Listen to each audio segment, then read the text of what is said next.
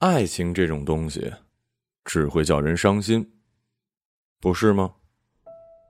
二十八岁那年冬天，我正经历了一场失恋浩劫。失恋整一个月的当天，大年初七，我人生中第三次坐上方娇的出租车。他为防小臂晒伤的那双丝质白色手套仍然戴着。车里的布置较两年前更加的丰富了。方向盘前面固定住一张塑封过的见义勇为奖状，副驾驶位置前贴着一张花季少女的自拍照，女孩挺好看的，发型略微杀马特。自拍旁附有微信二维码，下书六个黑体字：“海外代购，扫我。”最中间还是那张运营执照，照片里的方娇美得像是九十年代初的女明星。方娇，三十七岁了。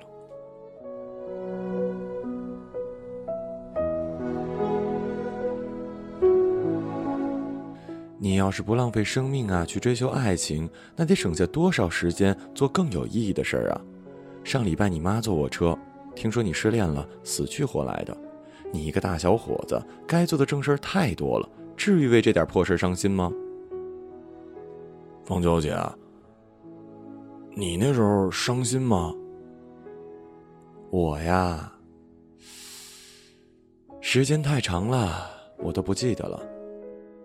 方娇点燃一根烟。我对他那么好，他怎么忍心让我伤心啊？难道你就从来没让别人伤过心？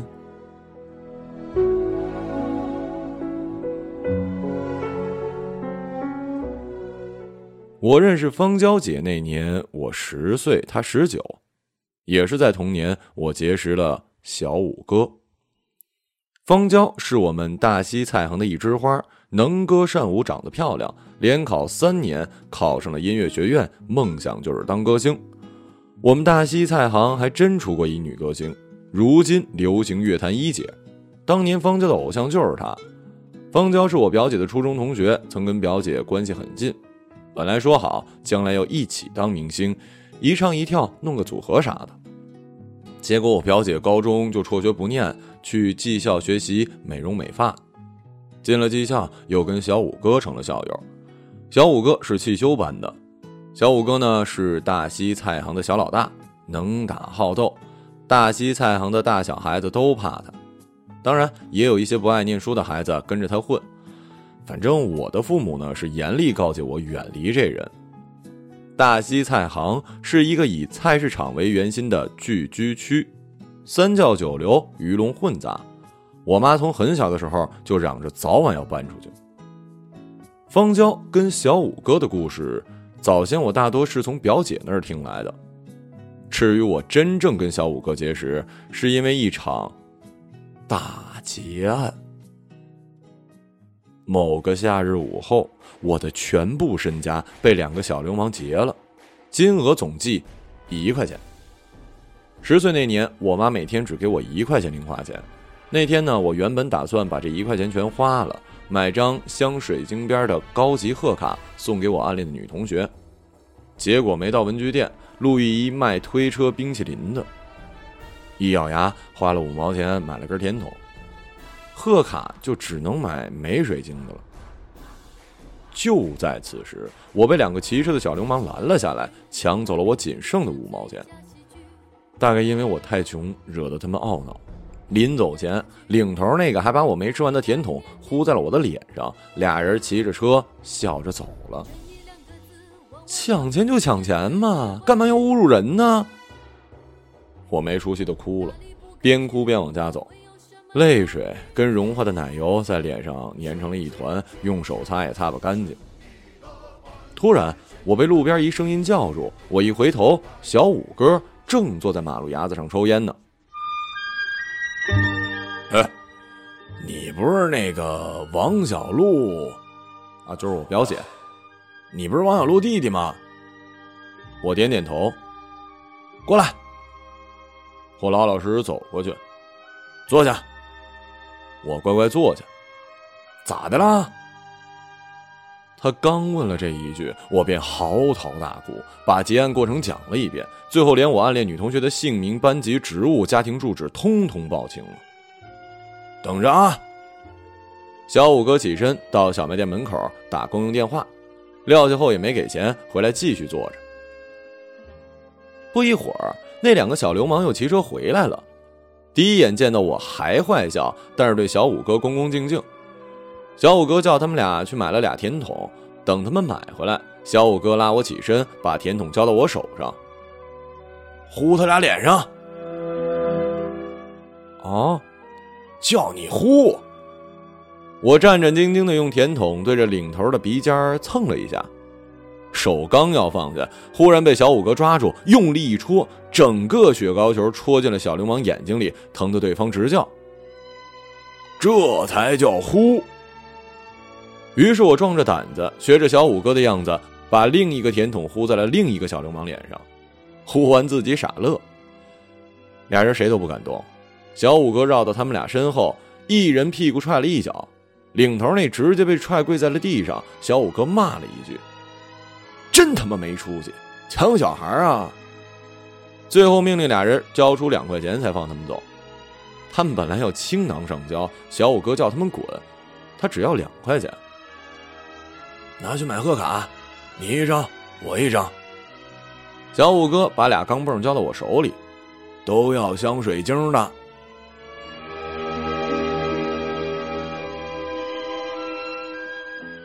嗯，你要送谁啊？关你屁事！小五哥接了我买回的贺卡，骑上他那辆小摩托，突突突的就开走了。那时我终于明白，为什么大热天他要穿一条又长又厚的黑风衣。原来迎风吹起来，风衣真的会飘啊！再加上他腰带上拴着那条钢鞭，哗啦啦的响，超浮夸。小五哥叫我买的那张贺卡，当然是送给方娇的。他们俩从小就是邻居，他追了她一整个童年。大流氓追求一枝花，没错。这是所有童年记忆里的故事里理应配备的标准情节。父母们都说小五哥是大流氓，我表姐也这么说，可我从未亲眼见过他做过什么伤天害理的事儿。他甚至不像香港电影里的古惑仔一样收保护费、抢地盘，他只是好打架，而且很多情况下其实是打抱不平。后来听说小五哥是习武世家，爸爸是市柔道队的教练，爷爷开过武馆。伪满洲国时还踢过日本人的武道场，算是一方豪杰吧。小五哥自幼进武术队习武，功夫自然不是一般小流氓可以比的。从七岁开始就跟着比自己大好几岁的孩子打架，打到二十岁，天天不闲着，从来没输过。十五岁那年，小五哥的爷爷去世，他得了爷爷的一件传家宝——红缨钢鞭。他爷爷在腰带上拴了四十年，出门不离身。上了年纪之后，每天去公园里往地上抽响，抽在水泥地上啪啪直冒火星子，抽在树上一下子就能劈断树枝，引来健美操大妈们的啧啧称赞。爷爷死了，钢鞭留给了小五哥，他天天拴在裤腰带上出门，鞭术不逊于爷爷。这样。哪怕一个人走夜路，遇上一群仇家，也没人敢轻易动他。按照司马迁写项羽的故事，小五哥这就是万人敌的功夫，就算是百人敌、十人敌，在我们大西菜行也是够用了。小五哥一年四季身披风衣，腰拴钢鞭，走在路上带风带响。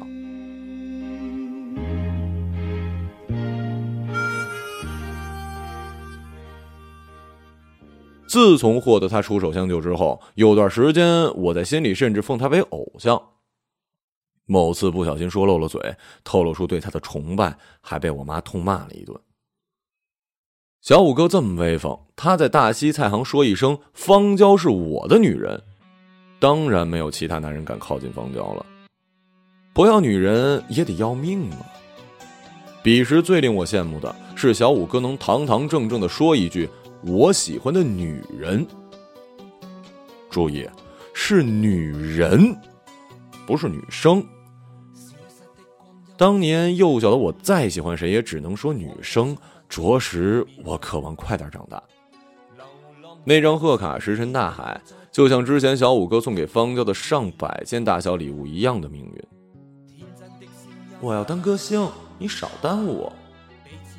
表姐说，方娇当年拒绝小五哥的原话就是这么说的，她在场着呢。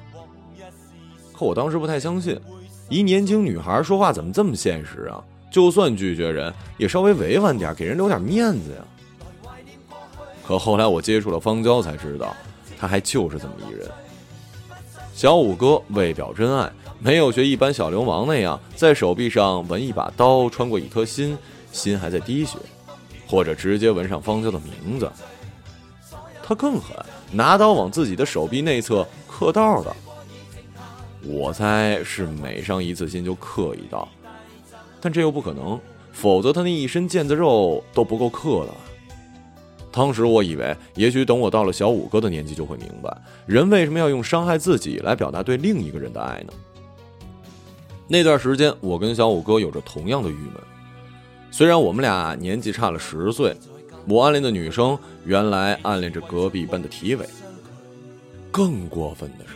他竟然把我用血泪换来的镶水晶的贺卡交给了老师，举报我耍流氓。我被找了家长，挨了我妈一顿打，说我果然是在大西菜行生活久了学坏了。他的搬家计划看来要提前了。小五哥呢，被方娇再一次拒绝，痛彻心扉，酗酒度日，情绪极其不稳定。最终因为跟技校老师闹矛盾，在车库里对老师操起了扳手，好在同学拦下，才只是被开除，不是进监狱。不过小五哥还是创下一纪录，他在技校待了六年，愣是毕不了业。从学校出来，小五哥跟父亲借了一笔钱，开了一小饭馆，主营炒菜。但是他每天的大多数时间呢，还是在街上闲逛，打打游戏机，打打台球，打打架。主要业务还是跟踪方娇，美其名曰暗中保护。不过方娇的美貌的确还是会招惹是非的。音乐学院的学生，大学读一年就想着出来唱歌赚钱了。方娇在音乐学院里也算是班花，自然不落后。九十年代末，已经过了组团全国跑星的热潮，更多的是在酒吧驻唱。那几年的酒吧是社会大哥跟混混们热衷的娱乐场所。某一晚，方娇正在台上唱歌，台下有一桌，一首歌内连送三次花，就想叫方娇唱完下台喝杯酒。方娇不乐意呀，大哥身边的小弟喝多了，上前拉拉扯扯。方娇害怕，但没哭。他不知道当晚小五哥就坐在台下喝闷酒听他唱歌呢。只见一道黑风衣哗啦啦跃上前排，上前就是一套组合拳加飞脚，踹翻桌子，打翻大哥。这时，小半个酒吧的人都站起来了。原来大哥当晚把所有小弟都带来酒吧为自己庆生了。小五哥见势不好，取下腰间钢鞭就舞了起来。可惜酒吧空间闭塞，舞不开，却也足够把重敌驱赶到距自己五米开外。小五哥机智地收回一半鞭子，转住中间点开始开抡，果然顺手了许多呀。鞭头抽在人脑瓜壳上，就是一条血口子呀。小弟们接连捂着脸倒在地上，哇哇大叫。小五哥虽然是毫发无损，却被围得逃不出去了。他大喊一声让方娇先走，一扭头却发现方娇早就不见了人影。门口进来的是酒吧老板叫来的警察叔叔，把一伙人外加小五哥扭送到了派出所。我很爱你，有没有人曾在你日记里哭泣以上场景，皆是我的想象，因为当时有很多的旁观者在场。那辉煌的酒吧业一战，在后来的许多年里，都被大西菜行的小混混们口口相传。等到我长大后听到的版本，已经比这上面的更加浮夸了。在小混混们的口中，他们曾经的偶像小五哥，为救自己心爱的女人，在酒吧里飞了起来。他手中的钢鞭是能在暗夜中劈出闪电的神器。小五哥从派出所里被放出来，已经是半个月之后了。方娇已经不在那家酒吧唱歌了，学校放暑假，他南下去了深圳驻唱，因为那边唱歌赚的钱更多。方娇的家庭条件不好，父亲因工伤卧床多年，全靠母亲一个人撑着，所以方娇那些年总是在拼命的赚钱。他想着有朝一日当了大歌星，随便拍个广告就能被钱砸晕，像他的偶像一样，生活的困苦就会被自己远远的抛在后头了。小五哥出来以后，继续有一搭没一搭的经营着他的小饭馆，基本上不赚钱，净招待社会上的朋友白吃白喝了。小学那些年，我爸也是开饭店的，跟小五哥的饭馆就隔了一条街，但形不成竞争关系。因为小五哥的饭馆生意实在是忒差了，但我爸有洁癖，他竟然嫌自己家饭店的后厨做菜脏，从不让我去解馋，他自己都不吃。我没办法呀，想跟着邻居小伙伴们下馆子时又没钱，于是偶尔跑去小五哥的店里蹭饭。但只有他在的时候，我才敢去，因为他家饭店的大厨比我们家的还凶呢。小五哥待在店里的时间不多。如果在，通常是在看书，他也只看武侠小说，最爱金庸跟古龙了，最爱的一本是《神雕侠侣》，偶像杨过。后来我为了能蹭饭蹭的心安理得，还送了几本自己看过的梁羽生给他，可他说没感觉，梁羽生忒斯文，还是古龙过瘾。小五哥还说了，自己打算写一本神鞭秘籍。等我长大了之后，若能展露学武的才能，他就答应私传于我。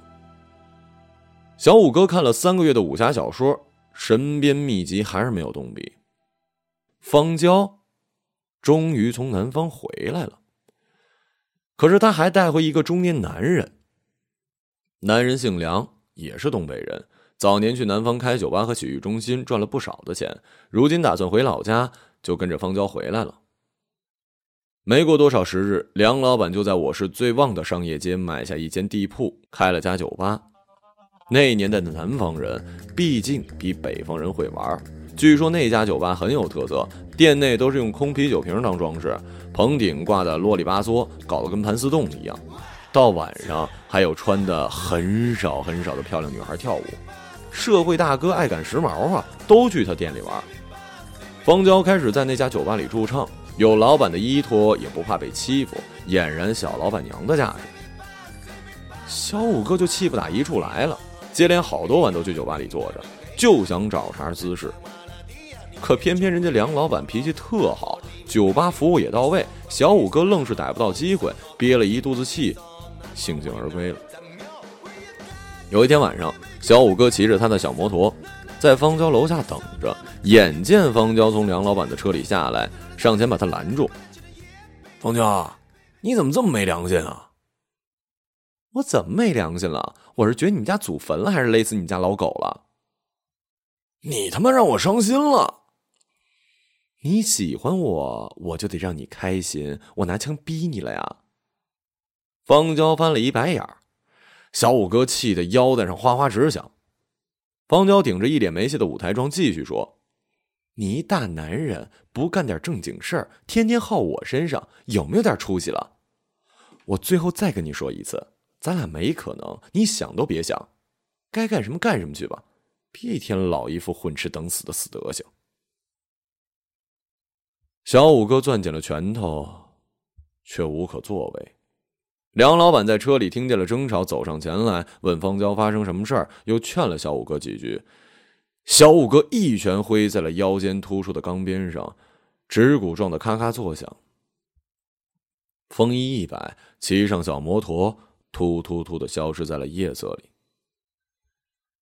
方娇姐的烟呛得我有点难受了，我摇开车窗，冬夜的寒风吹进来有点冷，再摇上去一点。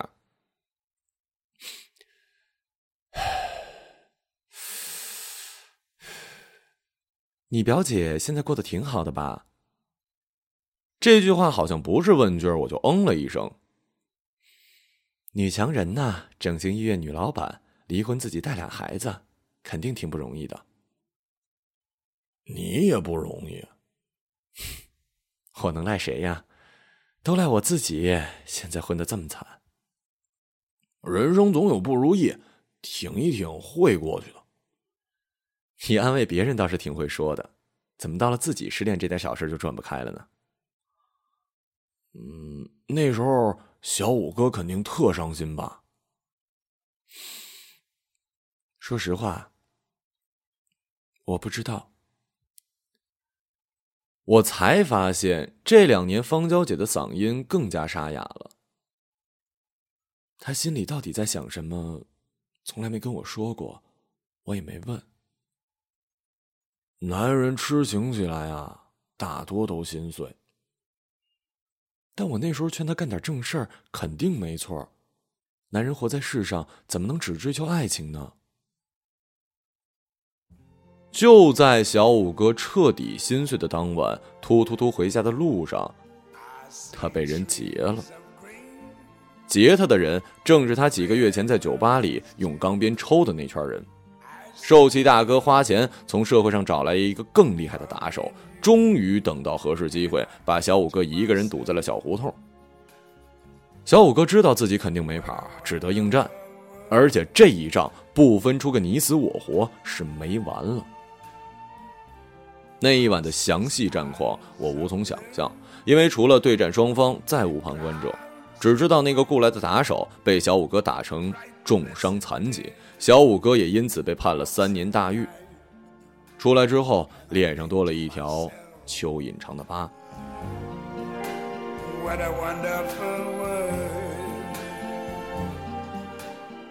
小五哥出狱之后，饭馆早就黄了，再次沦为无业。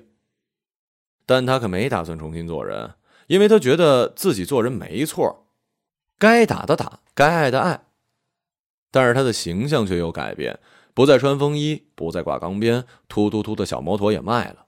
以前跟着自己社会上混的那些小兄弟，大多不知了去向，剩下的一些也都是工作或者成家，只剩下他孤身一人，无处安身。他在社会上晃了几个月，终于决心。重操旧业去，去了一家修车厂打工。那时的我已经跟爸妈搬离了大西菜行，住在横跨整座城市的另一个区，许久没回去了。直到我初三的那年回大西菜行时，跟儿时的小伙伴一起吃饭，在饭店里才遇到了小五哥。他脸上的那道疤，着实吓了我一跳。他没注意到我，我也没主动上前打招呼。因为那晚他是独自一个人吃饭，我不知道该不该叫他一起加入。我从小伙伴的口中得知他在哪家汽修厂打工。第二天一早，我还是忍不住去看看我儿时曾经的偶像。我进去的时候，店里没活，小五哥穿着一身挂满机油的工作服，窝在角落里写着什么。小五哥是在给我写神变秘籍吗？我上前打趣。小虎哥抬头愣了一会儿，才认出我，没什么特别反应，只是问我抽烟吗？自己又说：“哦，对，你还小，不能抽。”于是自己点了一根。嗯，这儿抽烟不危险啊？没事儿。在写信。嗯，给方娇姐。小五哥抬头看了我一眼，又继续低头。方娇姐在南方吗？地址是你表姐给我的，有回信吗？小五哥不理我，提起笔又停下，像是在寻找什么。仗剑走天涯的“仗”字怎么写啊？哦，大丈夫的“丈”，加一单立人大丈夫的“丈”，没有单立人没有。所以这个人。就是一把剑。啥？你看呀，大丈夫，一个男人手里没剑，他得拿起一把剑才能走天涯。你看这个单立人的样子，像不像一把剑？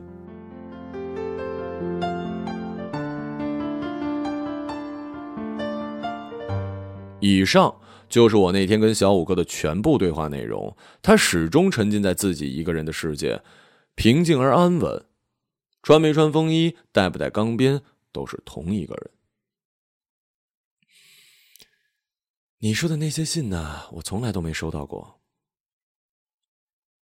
我求学离家多年，因为在国外念书，每年的春节连初八都等不到，就得飞回去开学了。这一年，因为我妈无意中再次坐上了方娇姐的车，聊天中被她得知我要在大年初七的晚上去机场，执意要送我。刚好我不喜欢家里人送我，哪怕是恋人、朋友，我都不喜欢。被送的人假如不愿离去，是要比送的人更难过的。以往都是我自己打车去机场，这次有方娇姐送，我妈多少也算是欣慰了。也不知是你表姐给的地址错了，还是她压根儿就没寄出去。我真想知道那信里写的是什么。看啥呀？编电视剧呀？还能有啥？亲亲我我腻腻歪歪呗，没出息。方娇姐啊。我觉得你有过一个这么爱你的男人，多幸福啊！并不是每个女人都有的。幸福啥呀？你看我幸福吗？挺幸福的，女儿还这么漂亮。我看着二维码旁边的女孩自拍照说：“漂亮没屁用，青春期不懂事儿，天天跟我吵架。这么点岁数找个男朋友还不三不四的，高中还没考上呢，就想着赚钱的事儿了。”学他同学的姐姐做代购，还非逼着我帮他吆喝。你以为我乐意贴这破玩意儿啊？所有上车的乘客都问我卖的是真货还是假货。也许他是想帮你分担呢。我赚钱呢，还够养活他；富不了，穷活还不能活吗？他今年多大了？再过五个月就十六了，女孩正操心的年纪呢。跟你长得真像。你可别逗了，哪有我好看呢？方娇姐抖了抖烟盒，发现没烟了。现在这小孩拍照片啊，还拿个手机修图，修完连自己爹妈都不认识了。你能看出来像谁呀？我被他逗乐了。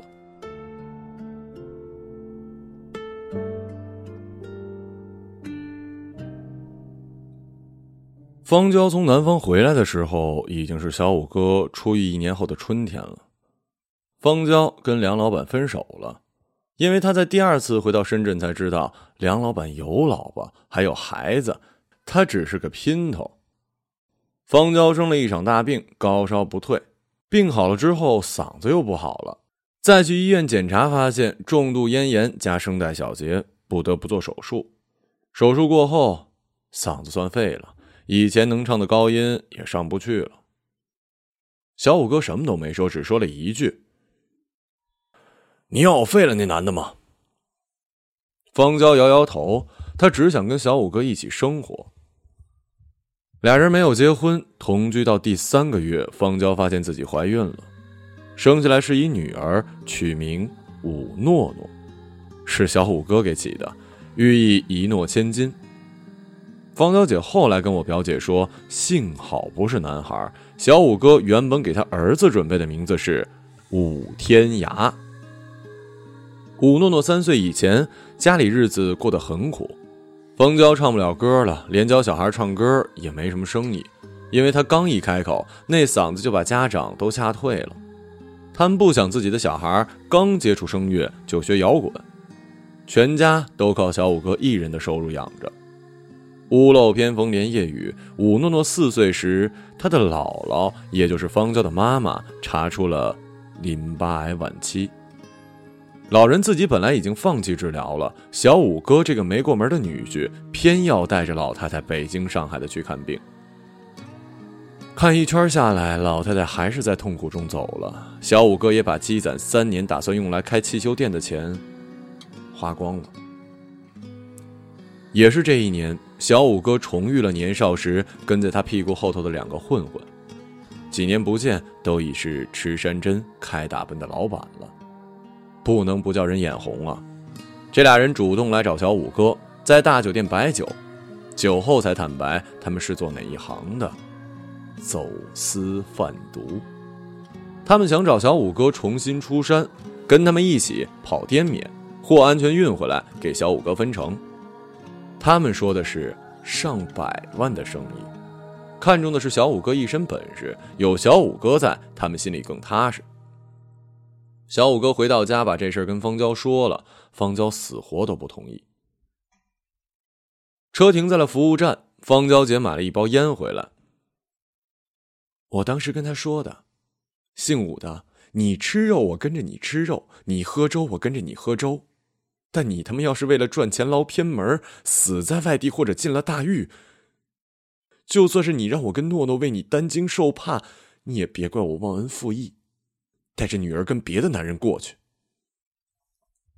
小五哥怎么说的？他还能怎么说呀？方娇姐点燃一根新烟，那眼神恨不得杀了我。车继续上路，夜空中开始飘起了零星的小雪。我已经快有三年没见到雪了。洁白的雪花从黑色的夜空中飘落。又消失在了黑夜里，好像从未真正存在过。后来呢？什么后来呀？后来的日子怎么样了？还那样呗。我听表姐说，后来你又去唱歌了。这你都知道？你表姐还跟你说什么了？嗯，再就没了。活成这样也真是丢人呐。我早想通了，我这也都是报应。我跟方娇姐要了一根烟，她没犹豫，让我自己点。我妈没了以后，她又攒了点钱，又跟她大哥借了点儿终于开了自己的汽修店，生意还不错，很多都是朋友来捧场，大老远的开车来找她修。我那才看出来，原来她在社会上人缘混得还算不错。再后来，可能是我心情好了，嗓子也慢慢好了。没那么哑了，唱不了女高音，还能唱女中音，可以唱蔡琴。那时候北京一家电视台呀，刚好有一唱歌比赛，拿了前三名就能有人包装出唱片，能赚钱。我心想，我当时的岁数，唱酒吧是老了，但参加比赛还行，我就偷偷报了名，一直瞒着他，直到去北京前我才告诉他，他肯定生气呀。我就说，我也是想多给家里赚点钱，但他心里明白，我就是还是想唱歌，也就放我去了。后来呢？得奖了吗？得奖了，我现在还能开出租送你啊，姐我就开宝马了。还真不是因为我唱的不好，我当年都进前十了，决赛，但是他们有潜规则呀。我不好意思的笑了出来。咋的？你看你姐姐，我现在半老徐娘了，当年可还不到三十啊，还嫩着呢，有一定吸引力。进了前十以后，导演私下找我聊天，问我想不想留在北京发展。我说不行啊，我都结婚了，有男人，有孩子，有家。你猜他跟我说啥？他说现在都什么年月了，还管啥家庭啊？要家庭还是要前途？你只能选一个。你看圈子里成了大腕的有几个结婚早的？他妈的，这他妈都是什么人呢？你说，男人都他妈这样子吗？当然不是。小五哥就不是。方娇从北京回来就说了一句：“五月展，咱俩好好过日子。”方娇，你得答应我。可不能让我再伤心了。本以为日子怎么过全看人，人要是疯癫，那日子过得疯癫；人要是安心，那日子就得过得安心。哪知道，他妈日子有时候比人疯癫多了。正当两个人想过安心日子的时候，出事儿了。武诺诺五岁那年，方娇跟小五哥说：“咱们俩结婚吧，领证办酒席吧。”小五哥觉得证可以领，酒席就算了，麻烦。俩人在一起这么多年，也没什么人不知道。方娇说：“不行，证得领，再不领证啊，诺诺上学连户口都落不了。这是我们欠诺诺的，酒席也必须办。这是我欠你的，我欠你一个安心。”婚礼当天来了很多社会上的老朋友，小五哥嘴上一直说随便办就行的婚礼，就他自己喝的最多。从中午喝到夜晚，从夜晚喝到凌晨。方娇很知趣，带着孩子先回家了。直到小五哥把最后一位朋友也送走，自己还能勉强的站住，但醉的骑不了新买的摩托车了，又着急回家，就抄了条近路，横穿了青年公园。在湖边一段坏了路灯的步行桥上，俩小流氓正在抢劫一个女孩的包，被他撞见。女孩大声呼救，但凌晨的青年公园除了小五哥路过，再也没有别人了。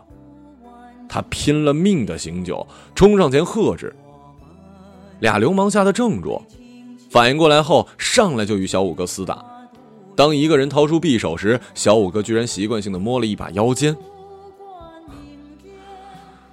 但他那天穿着人生有史以来最正派的西装，腰带上空空的。那把匕首直插胸口的瞬间，他看见那女孩朝公园门口跑远了。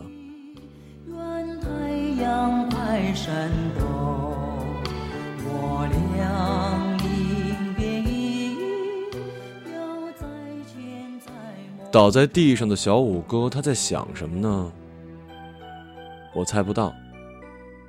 心脏停止跳动的一刻，他又是否安心呢？这混蛋，就给我留下这破玩意儿了。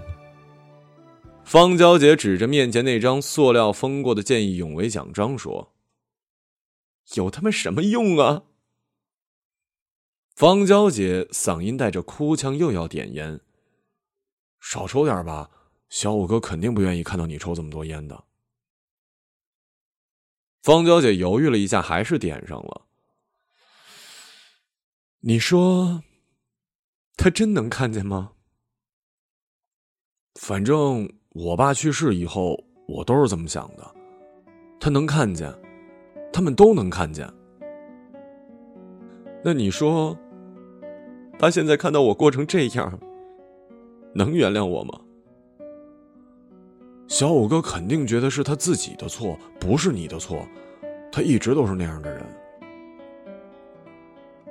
前方已经可以看见机场大厅的通明，坐在我身边的方娇姐终于忍不住哭出了声来。我他妈真的想他，可是他活着的时候。我净他妈叫他伤心了，我不知道该如何安慰。机场已经到了，方娇姐抹了一把泪儿，把车停在了入境大厅的门前。你肯定听过那谣言？什么谣言？别装傻了，你肯定听过，你表姐肯定说过。关于武诺诺，你看，我就说你是装傻。我面红耳赤。有几个缺德的孙子说诺诺不是他孩子。他妈的，诺诺亲爹是谁？我这当妈的还不知道啊！诺诺长得像我，但他那行事作风跟他爸一模一样，特浮夸。他七岁那年，总是摸着他爸留下的那条钢鞭，嚷嚷着要练武，把我都给逗乐了。后来，他把钢鞭头上的红缨摘下来，做成了钥匙链，现在还在钱包上拴着呢。你说他不是他爸亲生的，还能是谁的呀？该进去了，我不得不下了车。方娇姐，你要保重，等我明年回来再去家里看你。用不着啦，你好好学习，努力奋斗，做出成绩来，我听了也替你骄傲。记住，别为一个不值得你爱的女人浪费青春。男子汉，志在四方，别总惦记着小情小爱的。我真的猜不出他哪句话是真的，哪句话是在逞强。我拖着行李，匆忙的冲他摆摆手。被方娇洗得干干净净的车，突突突的消失在了飘着雪花的夜色里。我坐在机窗靠窗子的位置，俯视着这座我最熟悉的城市，万家灯火，车流穿梭，不知又有多少人为理想奔波，又有多少男女为彼此心碎？生活是一笔还不清的债，在爱情以外，还有太多的人事要面对、要选择、要下咽。生活中不只有爱情，然而无论是爱情或者是生活本身，从来都不容易。我盼望着方娇能够原谅自己，毕竟我们都是一些普通人。在能够为爱人提供安心以前，我们都曾经是制造伤心的高手。我已经快要想不起小五哥的样子了，却忽然记起，在某年的某个夏日午后，他躺在自己的小饭馆里摇椅上，合起一本《神雕侠侣》，眼睛望着天花板，问我：“你知道杨过为什么厉害吗？”黯然销魂掌，不是，只剩一条胳膊还能练黯然销魂掌，也不是，那是什么呀？杨过为了自己心爱的女人苦等了十六年。你自己不是说男儿志在四方，仗剑走天涯的吗？不一定啊，爱一个人。也可以成为理想。我在那一刻，他是安心的。活着不易，除了爱情，人世间可以追寻的意义实在是数不胜数。大多数人的确不可能只为了某一个人而活着，毕竟谁都不欠谁的。但总有一些人来世间走一遭，好像只是为了还一笔债。更像是专门在爱情中惩恶扬善的侠客，在我们被人世繁华乱花了眼睛时，总能看见这些人，孤独的走在一条望不见尽头却光明笔直的路上，哪怕我们只是用目光追随他们看过去，也会被那束正义的光芒照亮。